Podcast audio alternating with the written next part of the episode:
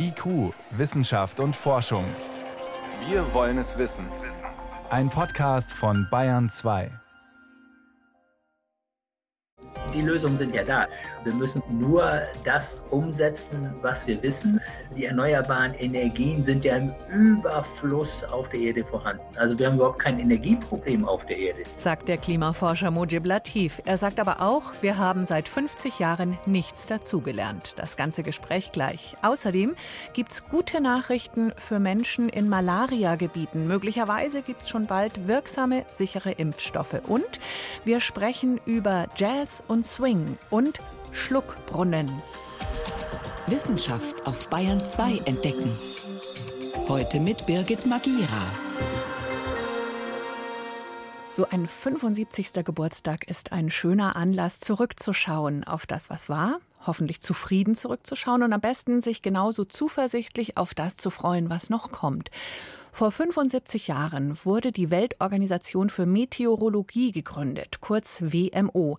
Die UN-Organisation sollte Wetterprognosen weltweit verbessern und sie hat früh auf menschengemachte Klimaveränderungen aufmerksam gemacht. Vor der Sendung konnte ich mit Mujib Latif darüber sprechen, Meteorologe und Klimaforscher und Präsident der Akademie der Wissenschaften in Hamburg. Die Frage ist, ist einem im Angesicht der Klimakrise nach Feiern zumute? Naja, das ist natürlich schon eine tolle Geschichte. Da arbeiten natürlich praktisch alle Länder weltweit zusammen und das ist auch wichtig. Ich will mal ein einziges Beispiel nennen. Für eine Wettervorhersage müssen wir tatsächlich wissen, wie die Verhältnisse, die Wetterverhältnisse überall auf der Welt sind, selbst weit entfernt, weil das beeinflusst eben auch unser Wetter innerhalb einiger weniger Tage. Und deswegen ist es so wichtig, dass diese ganzen Daten, die Erhebung der Daten, die Standardisierung der Daten eben international koordiniert wird, damit sie auch vergleichbar sind. Mhm. Das Standing der WMO damals, vor 75 Jahren bei der Gründung und heute, da ist ein Riesenunterschied, oder? Ja, da ist ein Riesenunterschied, weil heute spielt natürlich der Klimawandel eine herausragende Rolle. Das war eben vor 75 Jahren noch nicht der Fall, obwohl wir natürlich wussten, nicht ich persönlich natürlich, aber die Leute, dass wir da ein Problem kriegen könnten. Aber jetzt ist einfach die Bedrohung offensichtlich und die Organisation hat eben auch all die Daten, Gott sei Dank, damit man eben auch deutlich machen kann, dass die Zeit drängt und wie weit wir schon im Klimawandel vorangeschritten sind. Das heißt, eigentlich hätten wir es gerne weniger prominent, wenn dafür der Klimawandel nicht so schnell fortschreiten würde. Aber Sie haben diese Daten erwähnt, diesen Wust an Daten, der gesammelt wird. Was sind denn das für Daten eigentlich, die man braucht? Man braucht eigentlich alles, äh, um das mal so platt auszudrücken, weil man braucht nicht nur Daten an der Oberfläche, also zum Beispiel den Bodendruck oder die Lufttemperatur an der Oberfläche, sondern man braucht tatsächlich auch die Daten aus der Höhe. Und deswegen ist es heute inzwischen auch so, dass Flugzeugmessung mit einfließen in diese Datensätze. Das heißt also, die zivile Luftfahrt, ja, die hat so kleine Apparate an Bord und die messen dann sozusagen auf den Flügen alles Mögliche. Und das fließt dann letzten Endes unter anderem auch in die Wettervorhersage ein. Und eins ist interessant, als wir Corona hatten, also 2020 vor allen Dingen, und eben kaum Flugzeuge geflogen sind, hat man es auch tatsächlich an der Qualität der Wettervorhersage gemerkt. Die wurde schlechter. Die wurde schlechter, genau. Können wir noch mal kurz klarstellen, wir switchen immer so locker zwischen Wetter und Klima hin und her. Was ist eigentlich der Unterschied? Naja, das Wetter ist aktuelle Zustand an einem Ort und das Klima ist eben das gemittelte Wetter. Und die Weltmeteorologieorganisation hat eben definiert, dass man dann über einen Zeitraum von 30 Jahren mittelt, um sozusagen die Statistik des Wetters, wie man sagt, dann darzustellen, also das Klima. Aber es gibt auch unter uns Meteorologen so einen witzigen Spruch und der lautet, Klima ist das, was man erwartet und Wetter ist das, was man bekommt. Wenn heutzutage Extremwetterereignisse stattfinden, wirklich große Dürren wie auch im Sommer oder Überschwemmungen, Flutkatastrophen, da kann man mittlerweile sehr schnell rausrechnen oder berechnen, wie groß der Anteil des Klimawandels an diesem Wetterereignis ist. Wie hilfreich ist es, um uns dieses ja immer noch abstrakte Riesenproblem näher zu bringen? Und ich glaube, inzwischen äh, brauchen wir eigentlich diese Studien kaum noch, weil die Leute merken es einfach. Ja? Also ich bin heute in Hamburg, wir hatten dieses Jahr 40 Grad in Hamburg. Das hat es noch nie gegeben. Und da merken die Leute einfach, dass etwas passiert. Oder man hätte sich vor ein paar Jahren gar nicht träumen lassen können, dass man sich in Hamburg nach Regen sehnt. Ja, hm. also normalerweise gibt es ja in Hamburg immer die, dieses Schiedwetter, wie wir hier oben sagen. Und äh, dann haben wir diese Flutkatastrophen. Ich meine, letztes Jahr im Ahrtal, das war ja nicht die erste Flut. Wenn ich an die 1990er Jahre denke, das Rheinhochwasser, dann hatten wir die Elbe-Hochwasser, die Oder-Flut und, und, und. Insofern, äh, glaube ich, sind diese sogenannten Attributionsstudien nochmal on top ein wichtiges Hilfsmittel, um uns Menschen wirklich, so muss man sagen, die Augen zu öffnen. Und trotzdem scheinen sich so unmittelbare Bedrohungen wie die Corona-Pandemie oder auch jetzt der Krieg in der Ukraine dann immer vorzudrängen. In einem seltsamen Nebeneffekt hilft er sogar dem Klima- und Energiethema, weil wir jetzt wirklich aus der Not heraus Energie sparen müssen? Ja, ich hoffe, dass wir jetzt endlich begreifen, dass wir aus Krisen auch lernen müssen. Wir hatten ja vor 50 Jahren schon mal eine Energiekrise, 1900 73 die erste Ölkrise und spätestens da hätte uns doch klar werden müssen, dass unsere Energieversorgung auf tönernen Füßen steht. Das heißt, die Energieversorgung über die fossilen Brennstoffe. Aber wir haben jetzt in den letzten 50 Jahren nichts daraus gelernt, sondern wir sind immer weiter in diese Abhängigkeit gegangen. Und jetzt wäre es so wichtig, wirklich die Weichen zu stellen für eine richtige Energiewende, damit wir nicht irgendwann wieder in der gleichen Situation sind äh, und nicht wissen, wo wir unsere Energie herbekommen sollen. Dass man jetzt wirklich was tun müsse, das sagen Sie und Ihre Kolleginnen und Kollegen ja schon länger. Die allererste Klimakonferenz war 1979, damals noch eine reine Wissenschaftsveranstaltung, oder? Ja, wir hatten äh, übrigens schon, ich, ich meine, ich war natürlich nicht dabei, 1972 die erste Umweltkonferenz in Stockholm und die fiel praktisch zusammen mit dem Bericht des Cup of Rome, die Grenzen des Wachstums. Das heißt also, genau vor 50 Jahren fand die erste große internationale Umweltkonferenz statt.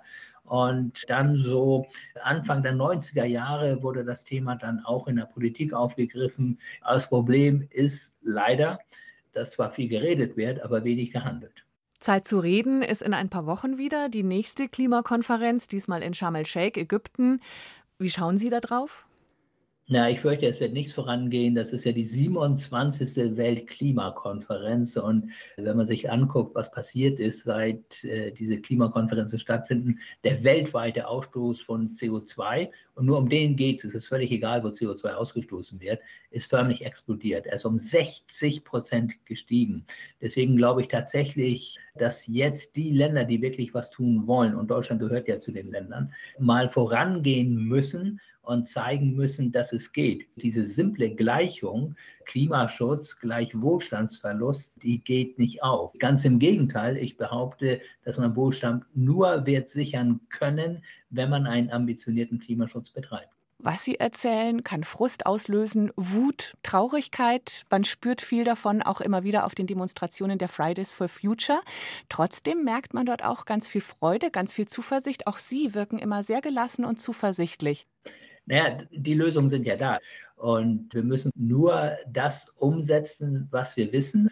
Die erneuerbaren Energien sind ja im Überfluss auf der Erde vorhanden. Also wir haben überhaupt kein Energieproblem auf der Erde. Wir müssen das nur nutzen. Die Länder müssen zusammenarbeiten und müssen verstehen, dass sie alle letzten Endes davon nur profitieren können sagt Mujib Latif, Meteorologe und Klimaforscher, Präsident der Deutschen Gesellschaft des Club of Rome, der schon Ende der 1970er Jahre die Grenzen des Wachstums durch fossile Energie aufgezeigt hat. Danke Ihnen.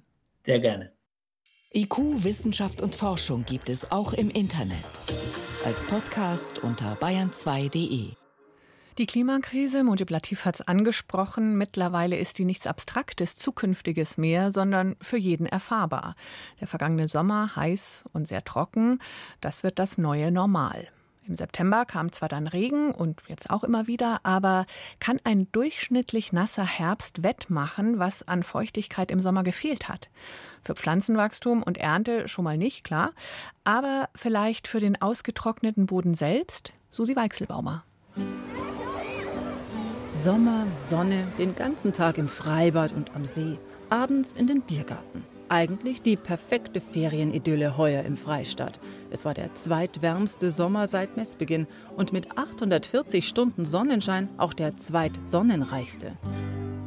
Das bedeutete jedoch zugleich verdorrte Felder, ausgetrocknete Bäche und dramatisch gesunkene Grundwasserpegel. Es ist so, dass sich die letzten Jahre, diese Trockenjahre, sehr häufen, vor allem auch in der Wasserbilanz. Sagt Christian Weiß vom Wasserwirtschaftsamt im Fränkischen Hof. Grundwasserneubildung hat man seit 20 Jahren nimmer mehr als im Schnitt der vorherigen Jahre. Das ist also von der Entwicklung her schon echt dramatisch. Das bestätigt auch Johannes Barth. Er ist Hydrologe an der Friedrich-Alexander-Universität Erlangen-Nürnberg. Und Besserung sei so schnell nicht in Sicht.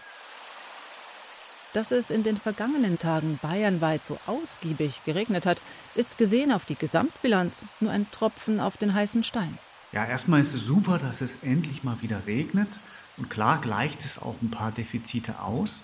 Das ist allerdings hauptsächlich nahe der Oberfläche. Man sagt so, die ersten 10 bis 25 Zentimeter werden befeuchtet, aber darunter ist es eben immer noch trocken. Tanne und Fichte, Stachelbeere oder Johannisbeere, Feldsalat und Kartoffel als typische Flachwurzler profitieren von Feuchtigkeit schon an der Oberfläche.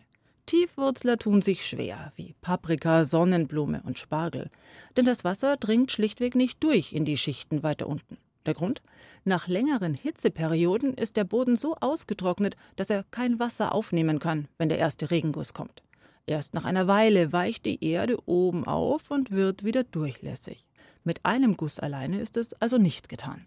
Man denkt eben oft bei so einem richtigen Regen ein, ein extrem starkes Regenereignis, sowas wie ein Gewitter.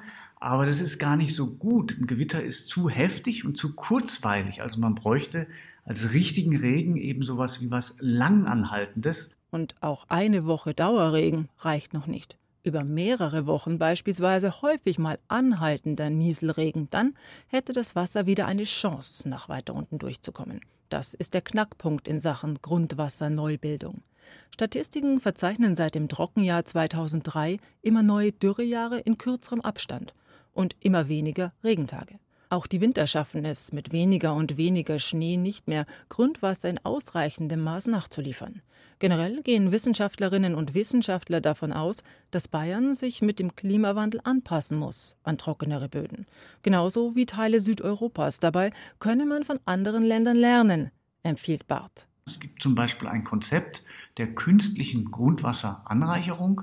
Man versucht eben Wasser künstlich zu versickern, gerade zu Zeiten, wenn man mehr Wasser hat. Ja, man hat Versickerungsfelder oder auch Schluckbrunnen und kann dann den Grundwasserspiegel schon auch wieder anheben. Schluckbrunnen sind Sickerschächte, die das Wasser gezielt in den Boden versickern lassen. Dadurch kann der Grundwasserspiegel erhöht werden. Viele Regionen versuchen bereits mit Mooren oder begrünten Flächen Wasser in der Landschaft zu halten. Rein technische Maßnahmen wie künstliche Grundwasseranreicherung sind noch selten. Einfach weil es nicht damit getan ist, mal eben eine Fläche ordentlich zu gießen. Trübstoffe sind ein Riesenproblem. Wenn man sich zum Beispiel einen Schluckbrunnen vorstellt, dann kann der, dieser Schluckbrunnen sehr schnell zugesetzt werden durch Trübstoffe, die zum Beispiel im Fluss drin sind. Schadstoffe sind ein Problem. Wo lohnt sich? Sind wir in der Nähe von einem äh, Grundwasserschutzgebiet, Trinkwasserschutzgebiet? Dann kann man es vielleicht eher nicht machen. Und man muss es eben durch Modellierung auch vorhersagen. Fragen über Fragen, die es zu beantworten gilt, resümiert Barth. Derzeit sind mehrere Forschungsgruppen in Deutschland damit beschäftigt. Ergebnisse und konkrete Maßnahmen stehen noch aus. Sicher aber ist, auch Bayern wird in den kommenden Jahren zunehmend umgehen müssen mit mehr Hitze und weniger Niederschlägen. Bayern 2. Wissenschaft schnell erzählt. Um 20 nach 6 und das macht heute Priska Straub. Es geht los mit Jazz. Ja, Jazz muss swingen, aber was genau für dieses Swing-Feeling entscheidend ist, dazu gibt es zwar viele Theorien, aber einig ist man sich da überhaupt nicht. Naja, man muss Jazz halt fühlen. Erklären kann man es nicht, heißt es doch immer, Ganz oder? genau. Also es geht um diese winzigen Abweichungen vom als regulär empfundenen Rhythmus. Und da hat sich jetzt ein Team von Max-Planck-Forschern mal ganz systematisch drangesetzt. Es wollte näher bestimmen, diese Abweichungen und die haben Soloteile von etlichen Jazz-Songs mal ganz gezielt manipuliert per Computer und dann das Jazzmusikern und Experten vorgespielt. Hier habe ich jetzt mal zwei kurze, markante Beispiele.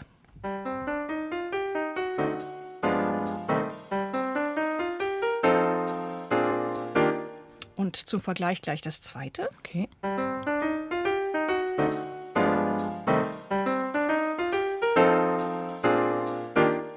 Da, da, schon ein Riesenunterschied. Absolut. Also das erste, das empfinden wir irgendwie als synchron zum Rhythmus und das zweite, das hatte dann viel mehr Swing. Es war jetzt waren jetzt überspitzte Beispiele, aber die Regel lautet, besonders viel Swing entsteht, wenn die Eins, also der erste Schlag in einem Takt, minimal später kommt als erwartet. Mhm. In Wirklichkeit ist es viel subtiler, manchmal kann man es kaum mehr hören, auch Experten übrigens nicht. Und trotzdem die Wirkung von diesen sogenannten Mikrotiming-Abweichungen ist unbestechlich. Spannend. Ganz anderes Thema, Luftverschmutzung. Bereits ungeborene Babys sind schlechter Luft ausgesetzt, Rußpartikel zum Beispiel von Abgasen. Und die landen nicht nur in der Plazenta der Mutter, sondern wandern von da weiter in den Körper der Föten, setzen sich fest. Und jetzt konnte man zeigen, wenn eine Mutter häufig verschmutzter Luft ausgesetzt war, dann gab es auch besonders viel Rußpartikel bei ihrem Fötus. Und was bedeutet das für die Ungeborenen? Ja, im Einzelnen weiß man das nicht genau, aber die Partikel, die finden sich in allen Organen, in Lunge, Leber, Gehirn. Da hat man in Belgien und Großbritannien jetzt mal Föten untersucht, die nur 20 Wochen alt waren. Und das ist natürlich eine kritische Zeit, in der sich die Organe erst noch bilden müssen. Und man weiß, Luftverschmutzung in der Schwangerschaft geht einher mit einem höheren Risiko für Tod- und Frühgeburten. Und wenn kleinste Rußpartikel sogar bis ins Gehirn vordringen, dann ist das natürlich besonders besorgniserregend. Hm. Dann noch ein Blick auf die Affenpocken. Die Infektionszahlen sind da ja inzwischen rückläufig. Seit Mai haben wir insgesamt gut 3600 gemeldete Fälle in Deutschland. Es kommen wöchentlich nur noch wenige dazu. Es ist also ein ermutigender Trend. Wir haben keine neue Pandemie bekommen. Gute Nachrichten. Aber was hat die Kehrtwende gebracht? Da muss man noch spekulieren. Also ganz sicher die Impfkampagne, die hat dazu beigetragen, den Ausbruch zu begrenzen. Wie viele haben sich denn impfen lassen? Also Ende August, da haben wir Daten, da waren es knapp 21.000 1000 Impfungen in Deutschland, meldet das RKI. Das sind freiwillige Angaben. Die Impfquote dürfte dann höher sein eigentlich. Was sicherlich aber auch eine Rolle spielt, sind die Aufklärungskampagnen. Wie sind die Übertragungswege von den Erkrankten, die ihre sexuelle Orientierung mit angegeben haben, sind die allermeisten Männer, die Sex mit Männern haben. Ganz vereinzelt haben wir nur infizierte Frauen und Kinder. Etwa fünf Prozent, so heißt es, der Betroffenen musste ins Krankenhaus und gestorben ist bei uns niemand. Das klingt wirklich gut. Vielen Dank, Priska Straub, für die Kurzmeldungen aus der Wissenschaft.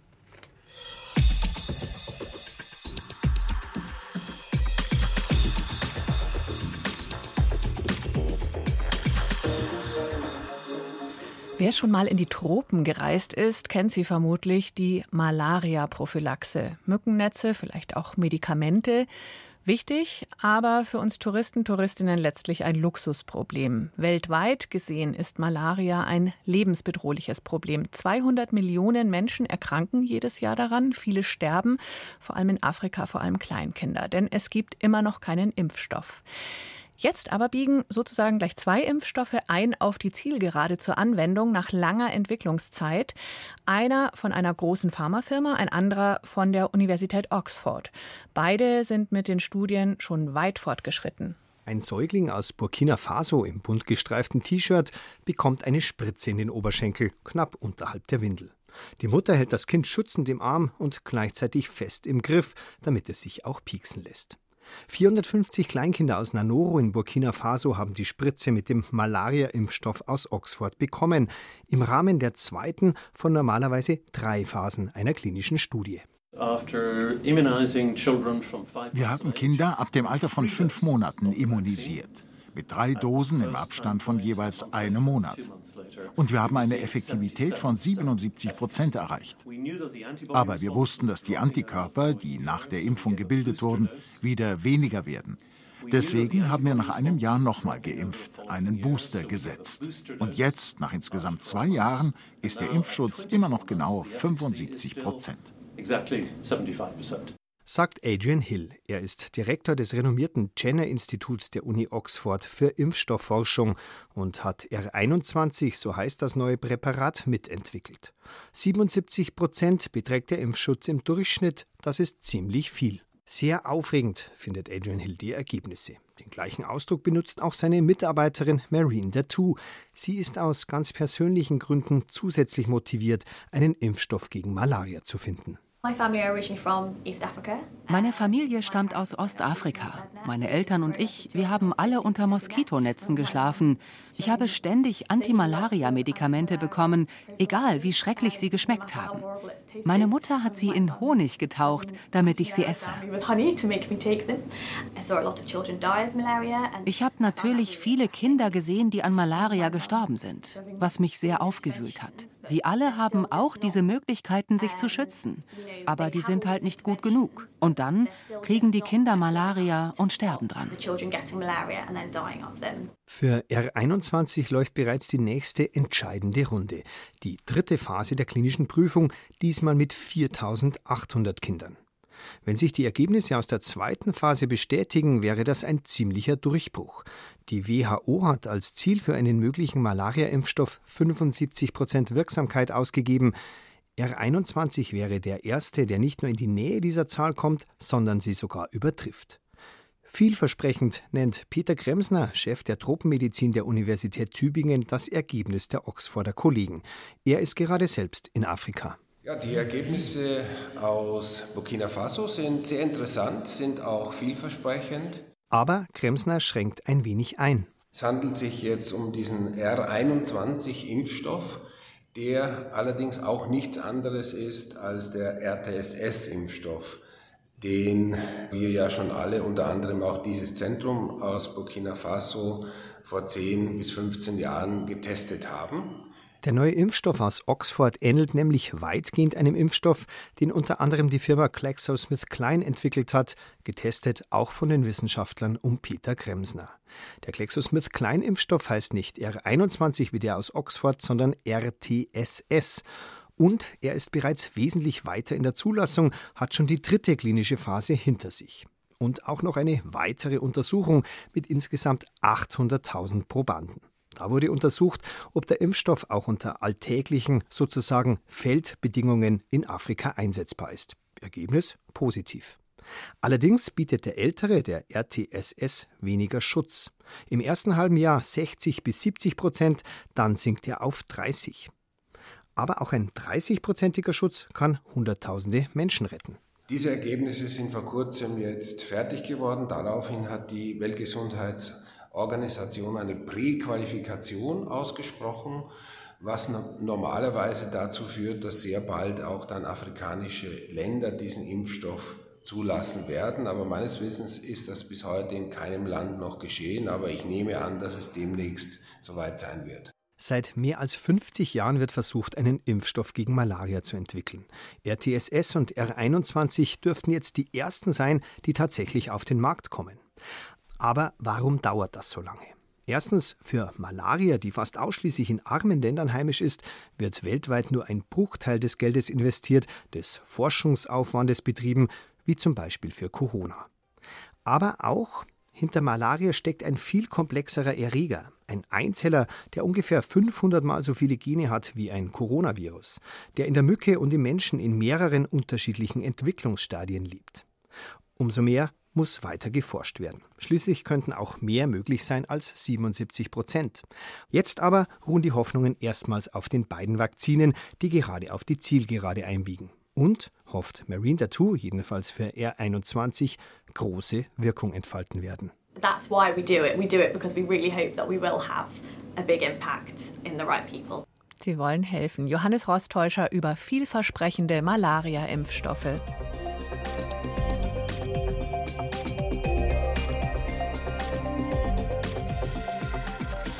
Das war's schon wieder von IQ Wissenschaft und Forschung, heute mit Birgit Magira.